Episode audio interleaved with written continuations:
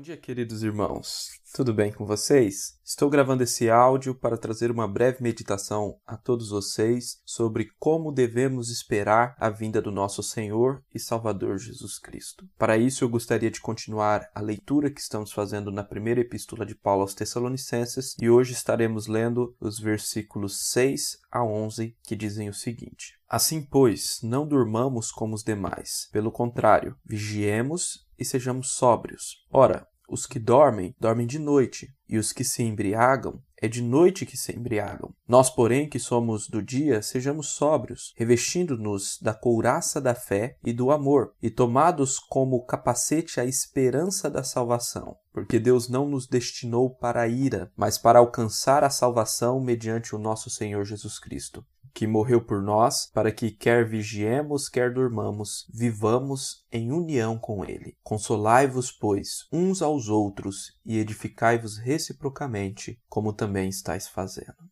Aqui Paulo nos traz quatro ensinos que nos dizem como nós devemos esperar a segunda vinda. São eles: primeiro ensino, nós devemos esperar a vinda do nosso Senhor Jesus Cristo em vigilância e sobriedade. Isso está aí já no início do texto que nós lemos, no versículo 6, quando ele diz: Assim, pois, não durmamos como os demais, pelo contrário, vigiemos e sejamos sóbrios. Vigilância aqui é ter atenção, é ser cuidadoso, é tomar cuidado para que, por causa da negligência e indolência, nenhuma calamidade destrutiva repentinamente surpreenda alguém. Então, Paulo está falando, logicamente, da vinda repentina do nosso Senhor Jesus Cristo e ele diz diz: olha, sejam vigilantes. É sempre importante entendermos esse texto à luz do seu contraste. O contraste daqueles que vigiam é aqueles que dormem por estarem nas trevas, é aqueles que, por causa dos seus pecados, não compreendem a realidade espiritual da vinda do nosso Senhor Jesus Cristo. Desta mesma forma, o termo sóbrios. E ser sóbrio é ser moderado, controlado, ser prudente no modo de agir. E sóbrio aqui também deve ser entendido no seu contraste do versículo 7, quando é dito: os que dormem, dormem de noite, e os que se embriagam, é de noite que se embriagam. A embriaguez aqui é um tipo de todas as coisas fúteis e inúteis deste mundo, de todas as buscas humanas, de todo o amor carnal, lascivo por este mundo que há de ser destruído. E então ele está dizendo que aqueles que dormem, aqueles que ainda estão nas trevas, aqueles que ainda não creram no Senhor Jesus Cristo, Cristo. Dormir aqui, nesse momento do texto, está referindo aqueles que não se despertaram espiritualmente, ainda estão mortos nos seus delitos e pecados. Estes se embriagam com este mundo efêmero.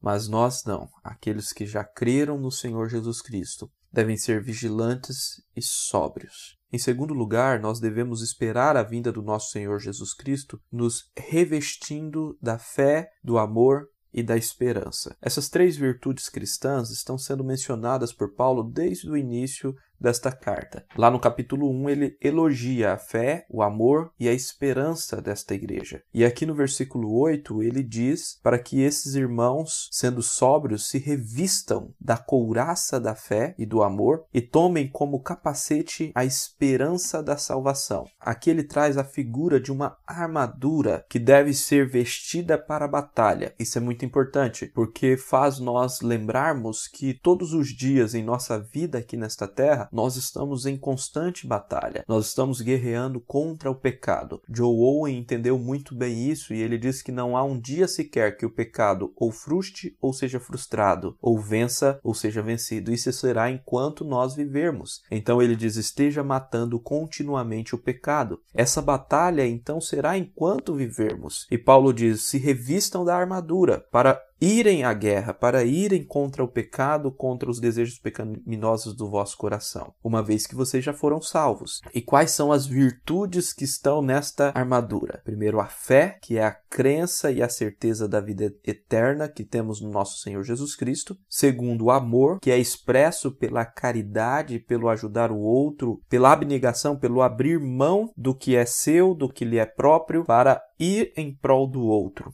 E o capacete da esperança da vinda do nosso Senhor Jesus Cristo. E para explicar melhor sobre essa esperança, no versículo 9, Paulo diz o seguinte: Porque Deus não nos destinou para a ira. Essa é a nossa esperança. Deus não nos destinou para a ira. A vinda do nosso Senhor Jesus Cristo é o dia do grande julgamento. Quando Jesus voltar, ele irá julgar todos os pecados. Mas Deus não nos destinou para a ira, mas para alcançar salvação, misericórdia, mediante o nosso Senhor Jesus Cristo, que morreu por nós, para que quer vivamos ou quer durmamos. Aqui ele já está usando o termo dormir em outro sentido, diferente do sentido do versículo 6 e 7. Lá ele estava expressando aqueles que estavam mortos espiritualmente, aqueles que ainda não haviam crido. Aqui no versículo 10, ele está usando o termo dormir, a semelhança do capítulo 4, que se refere àqueles que já morreram com Cristo. Então é um eufemismo para aqueles que estão mortos, mas que são de Cristo e estão em união com Cristo nos céus.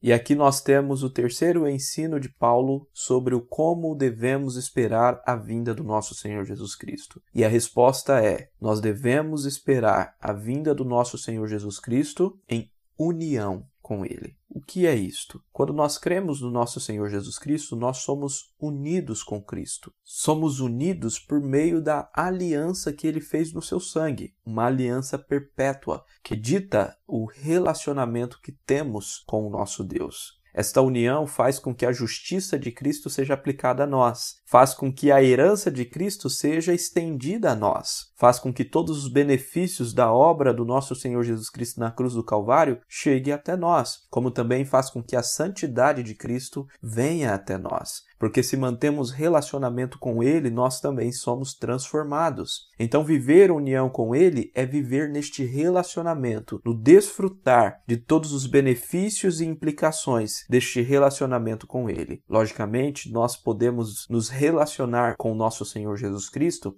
por meio da oração e por meio da leitura da palavra do nosso Senhor. Então precisamos diariamente buscá-lo e através dessas coisas sermos edificados, porque temos união com o nosso Salvador. Por fim, Paulo nos ensina que nós devemos esperar a vinda do nosso Senhor Jesus Cristo, consolando uns aos outros e nos edificando reciprocamente. Se antes está clara a importância da leitura da palavra e da oração, agora fica claro a importância da comunhão. Nós precisamos uns dos outros. Não existe cristianismo verdadeiro individualista sem igreja, sem relacionamento com o próximo. Jesus, ele sempre ensinou a importância do reunir-se, inclusive para participar da ceia, que pressupõe amizade, que pressupõe comunhão. Então, o que nós temos aqui é o consolo e a edificação, que só é possível por meio da igreja. Nós então devemos esperar a vinda do nosso Senhor Jesus Cristo, vivendo como igreja, em relacionamento, fazendo parte de uma igreja local, servindo servindo esta igreja local, amando irmãos, sim, pecadores, como nós também somos pecadores, amando e sendo amado, perdoando e sendo perdoado, servindo e sendo servido. É assim que o nosso Senhor Jesus Cristo quer, para que nós possamos tanto consolar uns aos outros, como também nos edificar reciprocamente, para a glória de Deus Pai.